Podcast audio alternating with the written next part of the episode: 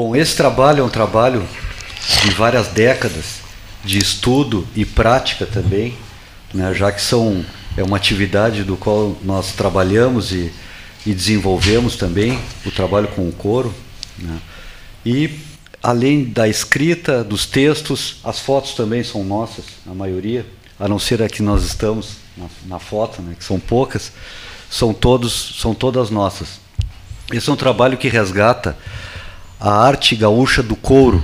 Né? Atividade... Só um parênteses. Quando fala gaúcha, não é Rio Grande do Sul, inclui Uruguai e Argentina. Sim, sim, gaúcha. É gaúcha, é. gaúcha, o gaúcho sem fronteiras. Né?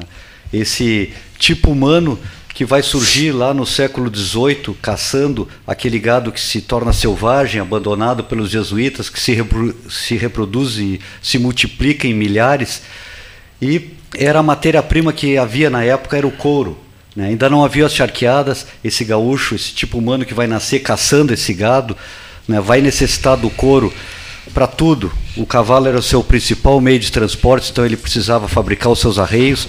Não havia onde comprar chapéu, botas, então ele fabricava a bota, o seu chapéu com o couro dos animais abatidos. Né? Então o couro foi tudo para essa gente. Era telhado para as casas, era amarração de cercas, e inclusive uma pelota na embarcação que dá nome à nossa região. Estou vendo aqui em cima da mesma pelota feita por nós, pelas nossas mãos, que está aqui já há alguns é. anos, né? Uma pelotinha. Desde 2012.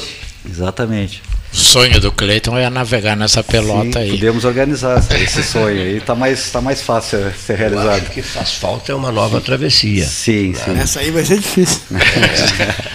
então é um trabalho que vem resgatar essa arte que se transformou num ofício, transformou numa profissão e, um, e uma arte. Né? O gaúcho, em seus períodos de ócio, lá no passado, entre uma guerra e outra, entre uma correria de gado e outra, ele teve tempo para desenvolver esses intrincados, trançados, essas técnicas que foram herdadas de europeus e também dos povos originários que haviam aqui. Isso foi uma mescla cultural que resultou nessa arte que ganhou o nome de guasqueria Guasqueria porque vem de guasqueiro, e guasqueiro vem de guasca. Guasca, que na linguagem quechua significa pedaço ou tira de couro. Então, o gaúcho muitas vezes no passado foi chamado de guasca, e era um elogio, porque a guasca é uma tira de couro forte, rústica, como foi o gaúcho para resistir nesses primeiros ciclos que ele passou, o ciclo do couro, a idade do couro, como ficou conhecida, o século XVIII e até parte do século XIX. Mas uh, isso está à venda ou é distribuição dirigida? Sim, Como é, é, que é? Esse é um livro que é patrocinado e apresentado por uma única marca, a Baldo S.A., e com o apoio da Materia Capitão Rodrigo, que é uma empresa minha e do Rodrigo, que atua já há seis anos em Gramado.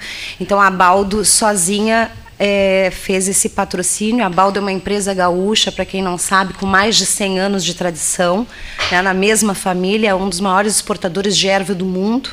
Né? E nosso parceiro abraçou sozinho esse projeto. Esse, esse, essa obra vai ser distribuída para todas as bibliotecas públicas do Estado. Ela também é um, eu não gosto de dizer audiobook, mas é um audiolivro que também vai estar acessível nas plataformas, nas páginas das bibliotecas. E é um livro que traz essa arte de mãos e memória que se preserva de forma orgânica há muitos séculos, né? Como o Rodrigo falou, tem origem com os nossos povos originários e é algo que está intimamente ligado à cultura do gaúcho, já que o gaúcho surge junto com essa artesania.